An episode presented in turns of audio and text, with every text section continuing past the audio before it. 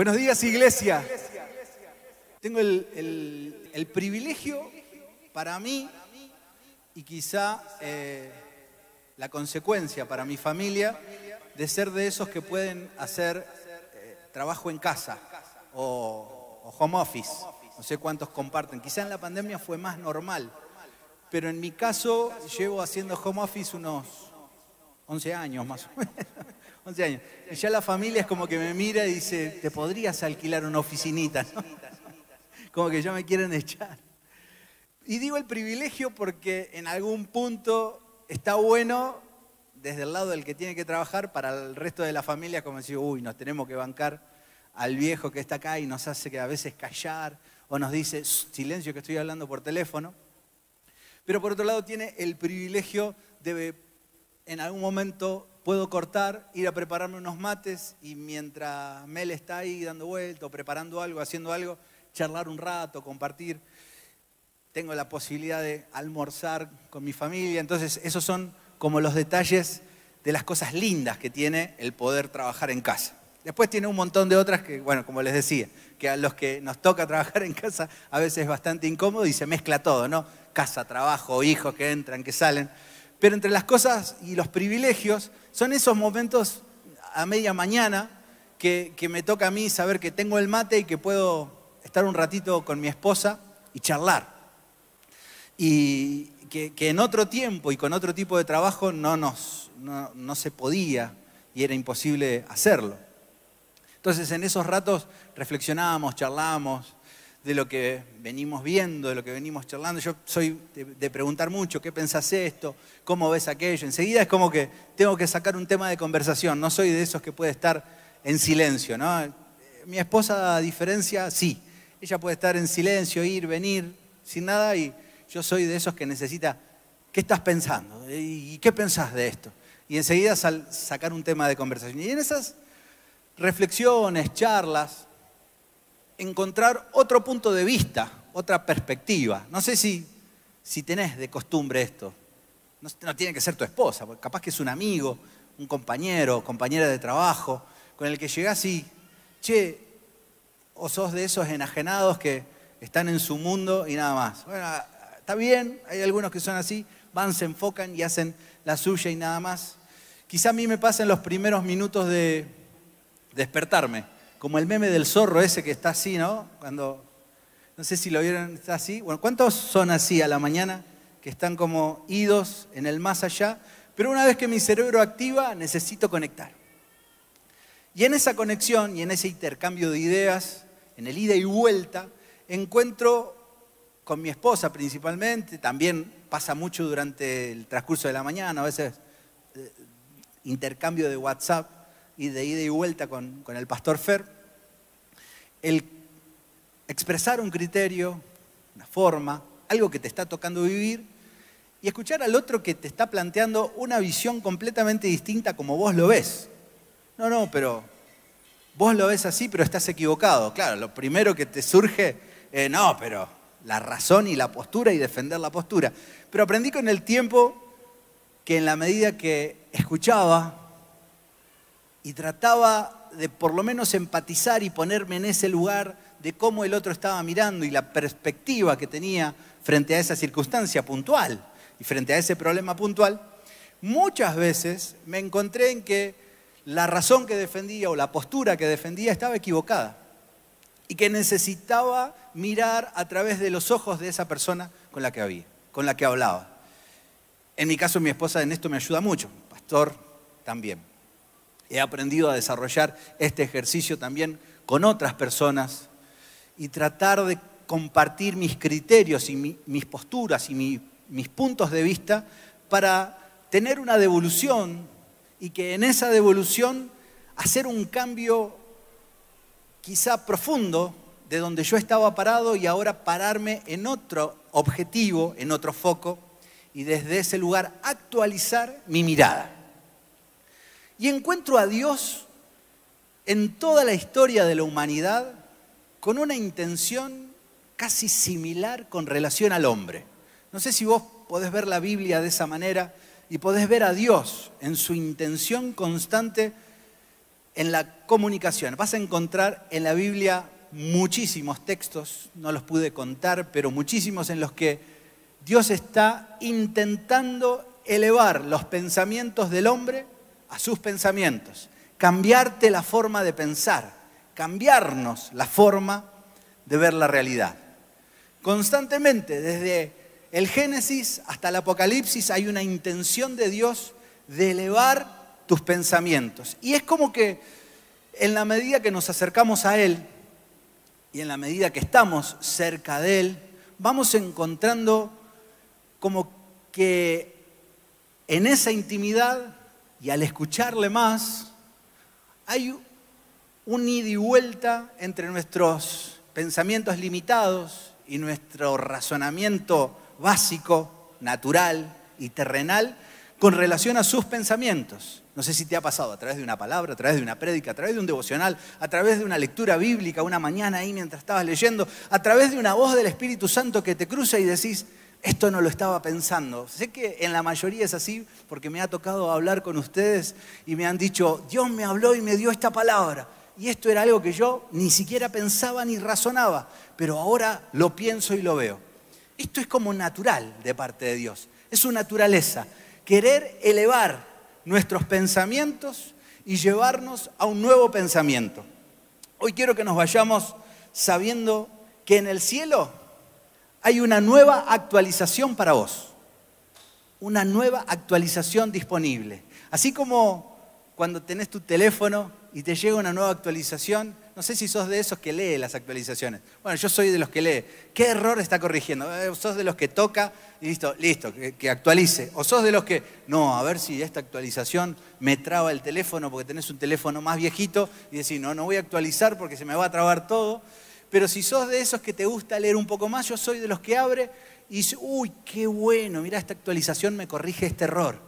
Y esto que no podía hacer, ahora lo actualizaron y lo puedo hacer sea en una computadora o sea en un celular, cuando tenemos una actualización viene a corregir una manera de hacer las cosas erradas o mal o limitadas con relación a hacerlos de una manera mucho mejor.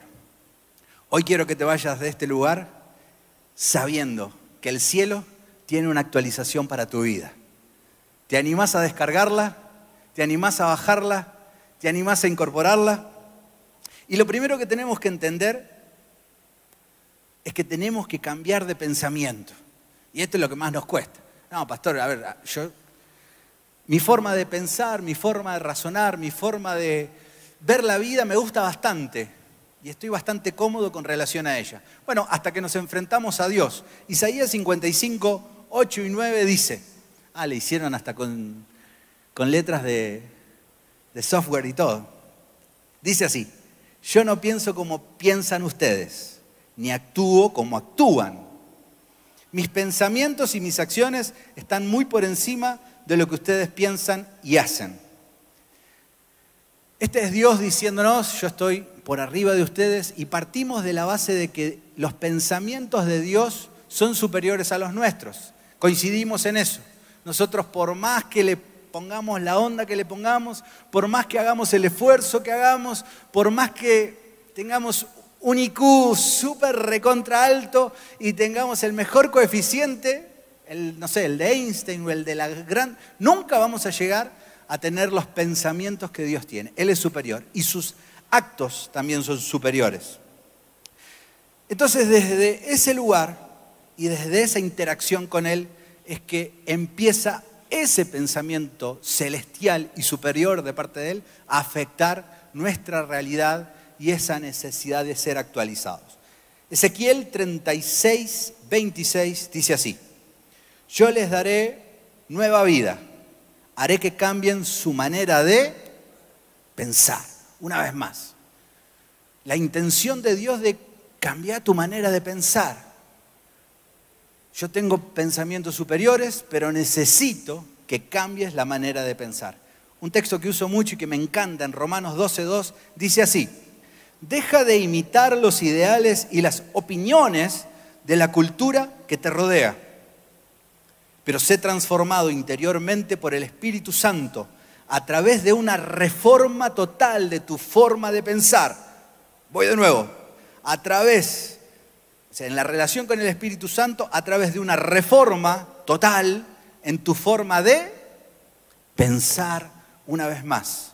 Esto te permitirá discernir, entender, comprender, ir un poco más allá, la voluntad de Dios, mientras vives una vida hermosa, satisfactoria y perfecta a sus ojos. Así que, en la medida que yo permito relacionarme con el Espíritu Santo y dejo que cambie mi forma de pensar, y reforme en su totalidad mi forma de pensar, eso me da una capacidad de discernir, de comprender, de razonar, de acercarme y entender mejor su voluntad.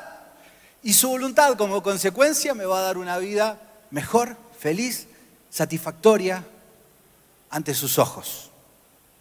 Así que quiero compartir tres puntos solamente. Y en función de esto, si estás acá por primera vez, quiero que te desafíes a ir más profundo en este conocimiento de Dios. Y déjame tratar de impregnar, de sembrar, de insertar esta idea del cielo en tu corazón para que esta palabra traiga frutos. Estoy seguro y convencido de que esto va a producir un fruto de actualización en tu mente y en tu espíritu. Lo primero que tenemos que hacer es estar convencidos de que necesitamos una constante renovación. Y como decía, acercarnos a Dios es salir de un estado de ignorancia. La palabra ignorante suena como fuerte. Qué ignorante que sos. Es como, oh, capaz que alguna maestra te lo dijo, o tu papá o algún cercano y nos marcó fuerte. Pero la verdad que ignorancia muchas veces no solo habla de no saber hacer las cosas, sino que creer que la única manera que se hacen las cosas es como nosotros aprendimos y que la única manera es como nosotros decimos, también es un grado de ignorancia, porque no nos abrimos a, la posibilidad de que haya otra forma.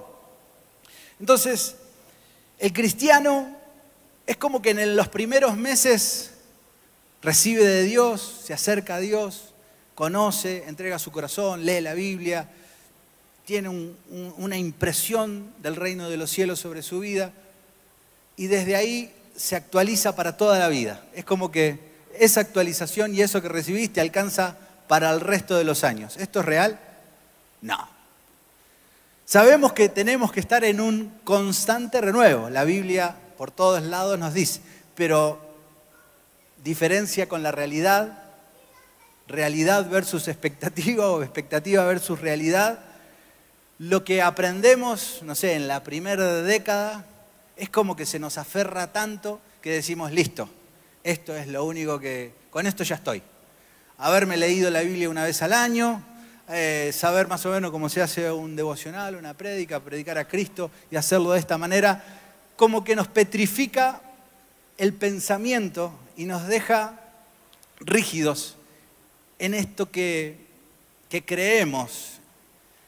Y pensamos que quizá un toque de Dios y un movimiento de Dios circunstancial, como puede haber sido, no sé, el que Dios te toque y recibas una lengua nueva, Dios te toque y llores y caigas rendido ante su presencia. Que Dios en un momento te cruce en tu camino y de repente sientas que algo en vos tiene que cambiar.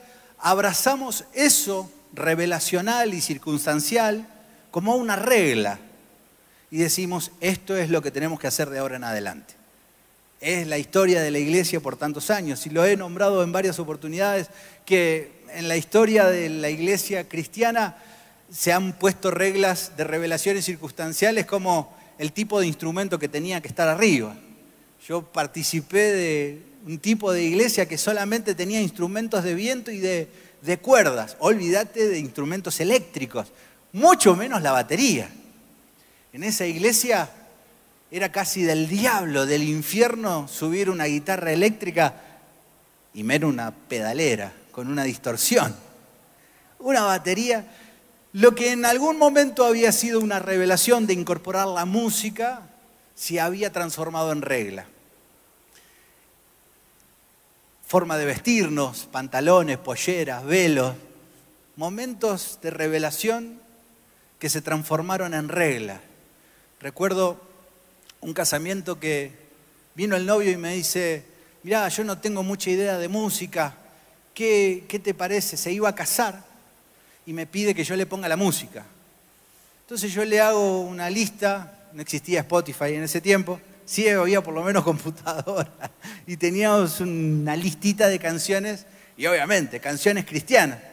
Entonces recuerdo que todo el resto de la familia no iba a la iglesia y era completamente inconverso. Entonces nosotros ahí desde la postura, nosotros los vamos a evangelizar, aunque sea con la música en el casamiento, y vamos a hacer de testimonio. Y le empezamos a meter Marcos Witt, todas canciones. A la primera que tuvo un poquito de ritmo, se paró toda la familia y se puso a bailar. Imagínate todos bailando, remolineando. Y bueno, pero por lo menos bailaban. Todos bailaban remolineando. Y nuestra estructura, ¿cómo van a bailar? Sacrilegio. Una mente estructurada a una regla que te priva de disfrutar una revelación quizás circunstancial. No estoy hablando de los principios del reino. Los principios del reino son eternos. Pero revelación circunstancial que se convierte en regla termina trayendo consecuencias. Y trae consecuencias no solo para aquellos que la abrazan y la imprimen y la imponen, sino para la generación que viene. Porque la generación que viene no tuvo esa revelación y lo único que le queda es decir, bueno, esto es lo que tenemos que hacer. A mí me dijeron que hay que cumplirlo y hay que cumplirlo. Hay un experimento que hicieron unos científicos, seguramente lo escuchaste, que agarraron estos científicos y metieron cinco monos en una jaula. Cinco monos, los encerraron en una jaula y en el medio de esa jaula pusieron una escalera y encima de esa escalera un montón de bananas. Entonces, obviamente, el primer mono cuando vio las bananas dijo, esta es la mía. El tema era que cuando subía el mono a agarrar la banana, un chorro de agua helada salía sobre el resto, sobre los otros cuatro que estaban. Entonces a la primera banana a los otros muchos no les gustó. Ya cuando agarraron, rotó y agarraron una segunda banana, los otros ya tampoco les gustó mucho y empezaron a darse cuenta la interacción entre agarrar la banana y el agua helada que les caía y la ducha desagradable que les pasaba. Entonces, cada vez que uno quería subir, los miraba a los otros y los otros decían, no vas a subir porque te vamos a dar. Y empezaron a pegarles. El que intentaba subir se llevaba terrible paliza. Con el tiempo, por más seductoras que eran las bananas ahí y que tenían una atracción terrible, los monos ya no subían porque sabían primero las consecuencias del agua fría sobre sus compañeros, pero peor, la paliza que se iban a llevar de sus amigos. Entonces los científicos a esa altura agarraron y cambiaron uno de los monos, uno completamente nuevo, sin la experiencia traumática del agua, lo incorporaron y ¿qué hizo este? Lo primero que quiso hacer, subir a agarrar las bananas. Cuando hizo solo el acto de querer subir a agarrar esa primer banana, los otros cuatro lo amasijaron y lo dejaron en el molde para que no pudiera subir. Antes que el agua pudiera salir sobre ellos, este primer mono nuevo estaba golpeado y puesto en regla. Así hicieron con un segundo mono y reemplazaron de los cuatro que habían tenido la experiencia, lo reemplazaron por uno más. Ahora este primer mono novato que había recibido la primer paliza, con mucho entusiasmo participó de la golpiza sobre este segundo. Así como me la dieron a mí, también te la voy a dar a vos. Así sucesivamente los científicos fueron cambiando el tercer, el cuarto y el quinto mono que habían tenido la experiencia del agua y ahora de repente en la jaula solamente había cinco monos que nunca habían recibido el chorro de agua helada. Sin embargo, ninguno de ellos subía a agarrar las bananas. Ninguno. Si pudiéramos preguntarle a esos monos y pudieran respondernos, y les diríamos, ¿por qué hacen lo que hacen? ¿Por qué actúan y le pegan al que quiere subir? Seguramente esos monos nos responderían, la verdad no sé, porque ninguno había sufrido las consecuencias, pero las cosas acá se hacen así. Mentes traumadas de una generación que quedó clavada en una realidad, síntomas de una generación que no entiende por qué hace lo que hace. Un experimento que aplica mucho a nuestra mente y a nuestra forma de vivir. Porque perdimos la capacidad de actualizarnos. Gente que te va a decir, acá las cosas se hacen así y nada más. Yo no necesito consejo de nadie. ¿Te cruzaste alguna vez con alguno así? Yo no necesito consejo de nadie. Yo solo aprendo de Dios. Mentes rígidas, sin capacidad de ser actualizadas. Si tenés a alguien así cerca, o quizá caíste en el error de ser de esa manera, es necesario que huyas de estar con gente que te contamina y que te intoxica la forma de pensar y dejarte actualizar. Para estar en una constante renovación tenemos que estar dispuestos a abandonar la ignorancia. La ignorancia, como decía, no es solo no saber cómo hacerlo. Y hasta a veces la ignorancia hace un poco a la comodidad. Como diciendo, mira, yo no tengo idea cómo se hace eso. Bueno, pero podés aprender. No, no, pero aprender es mucho trabajo. Formarme, no, no, ¿sabes qué? Mira, pasa mucho con, los más grandes con relación a la tecnología y a, un programa, una actualización. A ver, querido, ¿cómo es esto de WhatsApp? ¿Te pasó con el abuelo, con la abuela? No, pero yo no entiendo nada. Claro, una mente que no aprendió lo digital, poder actualizarse a lo digital le cuesta mucho, pero muchas veces esto pasa en lo espiritual.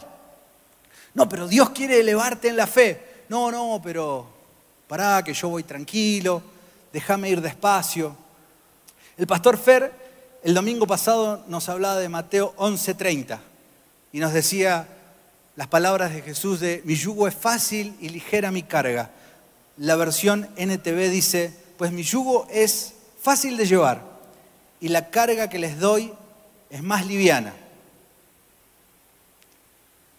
Punto número dos, dispuestos a abandonar la ignorancia. Número uno, dijimos, en una constante actualización. Punto número dos, dispuesto a abandonar la ignorancia. Si Jesús dice que hay un yugo fácil y liviano, en contrapunto con eso, ¿qué quiere decir que había? y que hay un yugo pesado y difícil.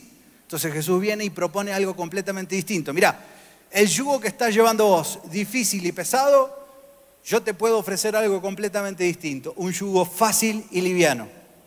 ¿A qué se refiere Jesús cuando está diciendo y le está proponiendo a los judíos, ahí a sus contemporáneos, un yugo más liviano de llevar?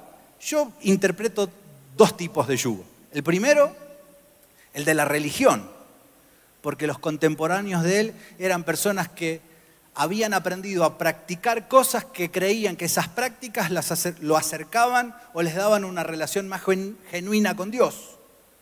Entonces, a través de estas prácticas, nosotros nos creemos más cercanos a Dios. Así que primer yugo, más pesado, la religión. Creer que por lo que hago y por las reglas que cumplo, tengo una relación más sana, más genuina que aquel, que el otro, porque ese era el típico perfil del fariseo o del escriba que decía, yo estoy en un mejor estado que este, mira el pecador. Y el segundo yugo es el yugo de la ignorancia, que está atado a este primero. ¿Por qué? Porque este primero me dice lo que tengo que hacer, pero en este segundo yugo de ignorancia ni siquiera me pregunto por qué tengo que hacer lo que hago. ¿Por qué creo lo que creo? ¿Por qué hago lo que hago? ¿Por qué desarrollo lo que desarrollo? ¿Por qué? Porque es más fácil que me digan lo que tengo que hacer que buscar a Dios en intimidad, que doblar mis rodillas, que caer rendido en oración, como nos enseñaba el pastor Mauri, que buscarlo en intimidad. Es más fácil en lo espiritual ir a mi líder y decirle, mira, estoy perdido, estoy desorientado, decime qué hago. No estoy anulando con esto la paternidad, porque en esta casa aprendimos y amamos la paternidad espiritual y sabemos que es un principio que aplica, que nos enseña y que nos desarrolla. Pero antes que eso está tu relación con Dios, tu intimidad, la capacidad de escuchar con tu corazón, con tus ojos, con tus oídos, con todo tu ser, la voz de Dios para saber lo que tenés que hacer. Si eso no está, seguramente te llueva una regla. Y así como los monos hacían, cumplís con una regla sin convicción de por qué lo estás haciendo. ¿Por qué hago lo que hago? ¿Por qué creo lo que creo? Preguntas que se desprenden de una mente que intenta actualizarse y no puede y que tiene que luchar con estos primeros dos puntos, eh, con estos primeros dos yugos, el yugo de la religión y el yugo de la ignorancia. Pero así como sucede en lo espiritual, te lo voy a poner bien práctico. También sucede en lo natural. Porque es fácil decir, bueno, pastor, eh, sí, yo me acerco a mi líder y que me diga lo que tengo que hacer o que me marque lo que tengo que hacer, pero también es más fácil desde lo financiero pedir un préstamo para pagar las deudas antes que educarte financieramente. Es más fácil sacar la tarjeta de crédito para darte ese gustito que tanto te mereces y decir, ay, eh, nada, si total nos lo merecemos, pasar el plástico, antes que tener una educación de ahorrar. Es más fácil, no sé, por ejemplo, tomarte un, un enalapril todos los días, nombre de droga para los dos que están acá, o Lotrial con nombre comercial, todos los días, antes que educarte en cómo reemplazar el sodio en tus comidas y no pagar las consecuencias de vivir con alta presión. Mente que no quiere actualizarse y me lo, y me lo digo a mí mismo, es más fácil terminar mi jornada laboral y echarme al sillón que levantarme de ahí e ir a entrenar. Tengo a mi esposa que me dice, no te voy a dejar que dejes de entrenar. No te voy a, vas a bajar esa panza como sea. Me tiene amenazado, iglesia, ayúdenme. Necesito, invítenme a comer un asado. Me tiene amenazado y me termino, levantate ahí a entrenar y me pone ahí. de a poquito, lo, lo abandoné una semana, pero retomamos. Esta semana, mi amor, te, te prometo que retomo. Es más fácil, y me lo digo, es más fácil echarme y no hacer nada porque estoy en un estado de ignorancia y ese estado de ignorancia al principio parece cómodo, parece fácil, pero termina siendo más pesado. Es más fácil pegarme una mirada de horas y horas de un youtuber jugando a cualquier estupidez o a cualquier cosa que mirar en esa misma plataforma un tutorial de cómo emprender un nuevo negocio, de cómo emprender un nuevo proyecto. Es más fácil sentarme en el sillón y pegarme un maratón de Netflix, no sé, de esas que tienen 45 temporadas. ¿Cuál puede ser? Una sola me viene a la mente. Grey's Anatomy, que no sé cuántas tiene, nunca vi un... Lo veo salteados así cuando mi esposa está mirando. 85 mil temporadas y ahí estás con los ojos rojos así, antes que agarrar un libro y educarte. Ojo, no estoy diciendo, pero pastor, estás diciendo que las, las series son del diablo. No, pará, tampoco te vayas al otro extremo. Me encanta ver series. Cuando terminamos el día laboral y de todo lo que hacemos con mi esposa, disfrutamos el ratito de poner un cafecito, un chocolatito, algo y mirarnos un capítulo de una serie. Pero distinto es pegarte un fin de semana entero sin marcar en tu fin de semana una alerta que diga, es momento de caer en intimidad con Dios, es momento de orar, es momento de leer la Biblia, es momento de agarrar un libro y educarte y formarte. Este yugo que parece más fácil al principio tiene un resultado de una carga muy pesada y ese era el yugo que Jesús atacaba.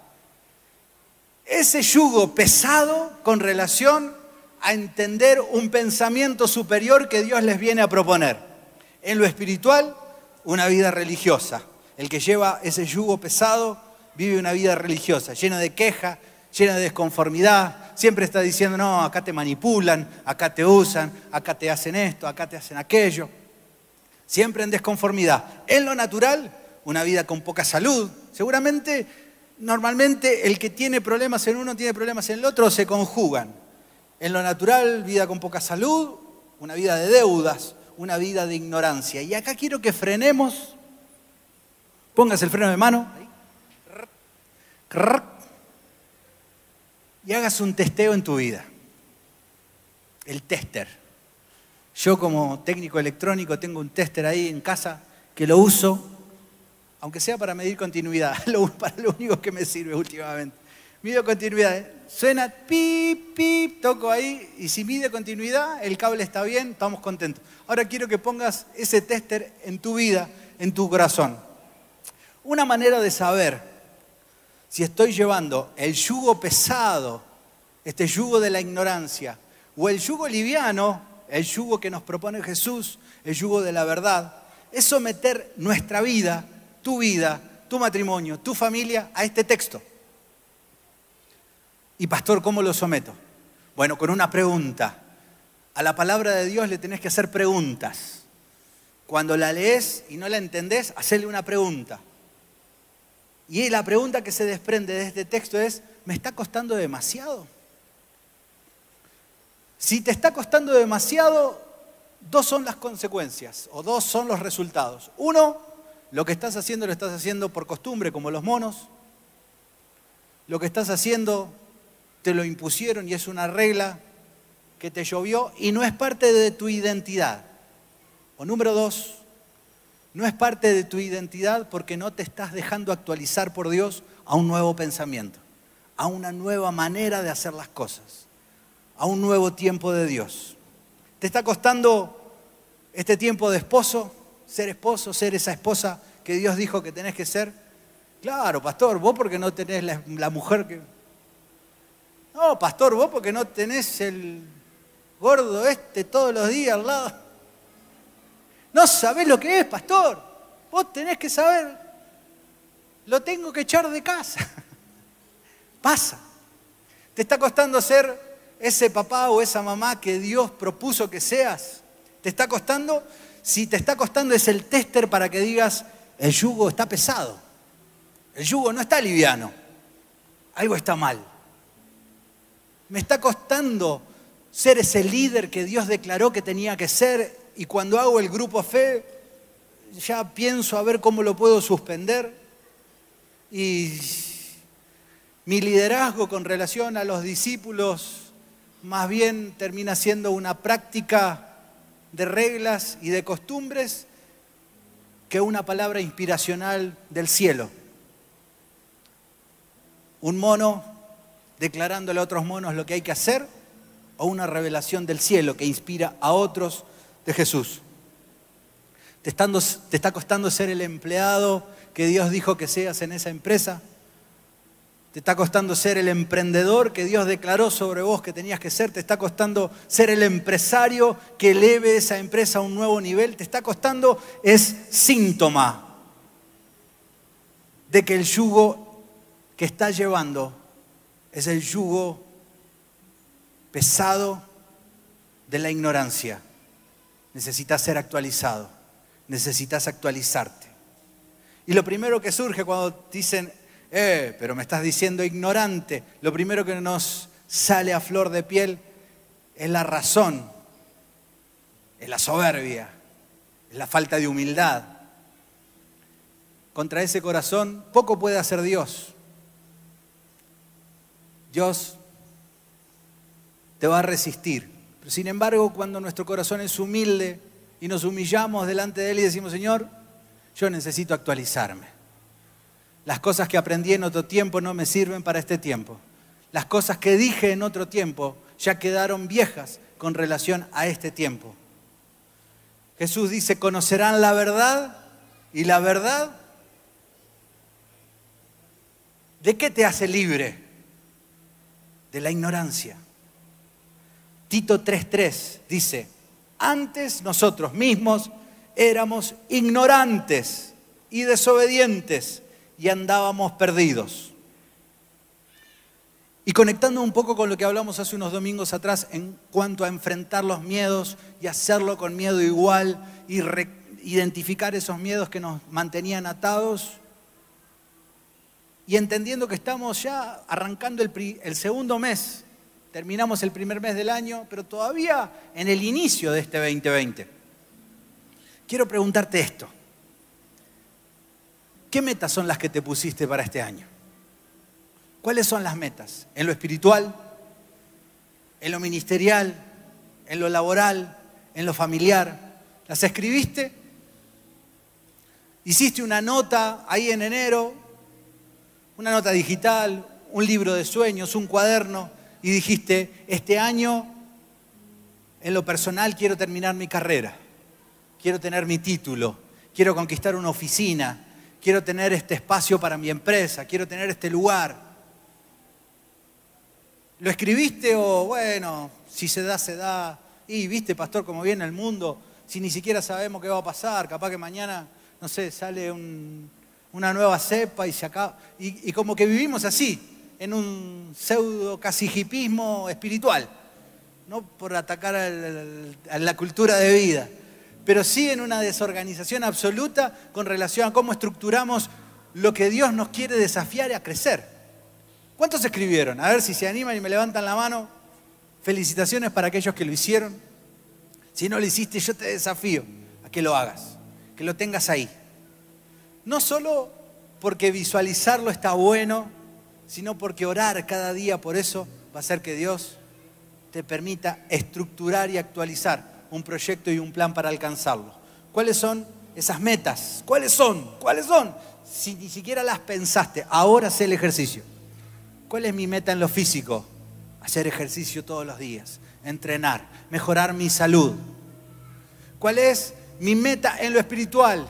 Escuchar a Dios de una mejor manera para que eso beneficie a mi esposa, para que eso beneficie a mis hijos. ¿Cuál es mi meta en lo financiero?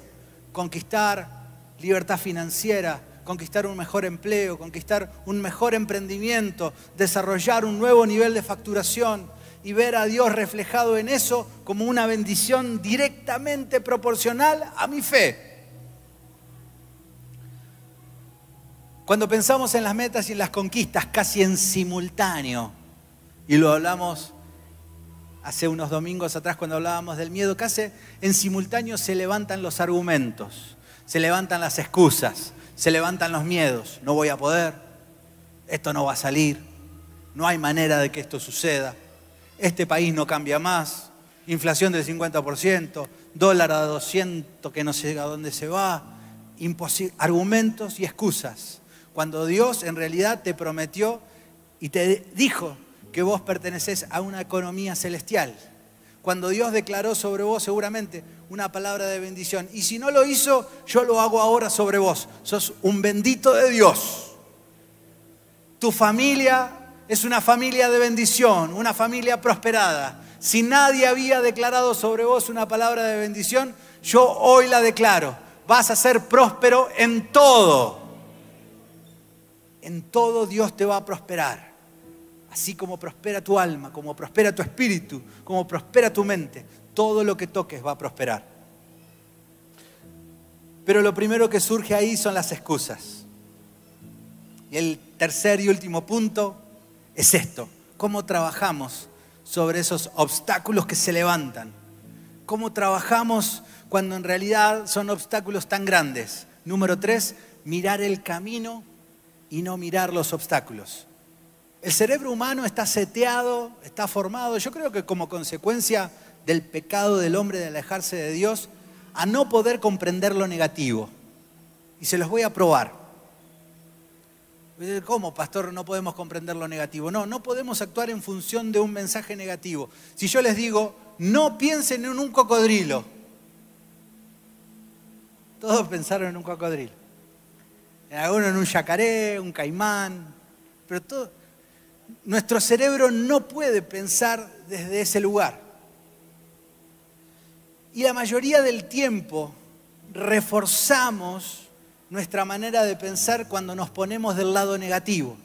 Siempre estamos ahí, pensando en, no lo voy a poder lograr, esto no va a cambiar, esto no va a ser, versus a poder decir, voy a seguir intentando, voy a pelearla hasta lograrlo, yo voy a salir adelante. Nuestra tendencia natural es la otra.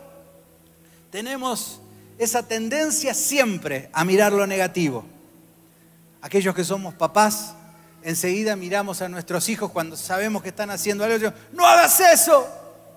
Es muy pegriloso. No hagas eso. No hagas eso. Y cuando lo ves que está yendo con comida hacia el sofá o hacia, hacia el sillón, no vas a comer ahí porque... Versus a decirle, a ver querido, sentate en la mesa. Acá está la sillita, sentate en la mesa. Siempre el no. Nuestra tendencia natural es a comunicar primero lo que no queremos lo que no nos gusta. Fíjate si en lo laboral no sos así. Cuando vas a comunicarte con alguien y a decirle lo que tiene que hacer, muchas veces le decís, mira, no hay que hacer esto, no hay que hacer esto otro, antes de comunicar la parte positiva. Lo que esperamos de vos, lo que queremos de vos es esto. El ejemplo en esto son los, pilotos de diferentes disciplinas. Ellos saben que cuando se entrenan y se forman, no pueden entrenarse pensando en voy a, eh, no tengo que golpear un obstáculo. Si un piloto se entrena pensando en, no tengo que golpear un obstáculo, no tengo que golpear un obstáculo, no tengo que golpear un obstáculo, ¿qué te parece que le va a pasar? Casi automático está concentrado en el obstáculo y sobre eso se la va a dar. Los esquiadores tienen como esta misma práctica. Anoche miraba un video de un esquiador dije, a ver, el principio me gusta, pero me voy a mirar un video. Y veía a ese esquiador que va esquivando árboles y va bajando por la ladera y va esquivando árboles. Y voy a decir, ¿cómo hace para esquivar esos árboles? ¿Sabes cómo lo hace? Fácil, es re fácil. Él dice, no tengo que golpear árboles, no tengo que golpear árboles. ¿Vos pensás que dice eso? automáticamente si dice no tengo que golpear árboles, contra eso se está estrellando.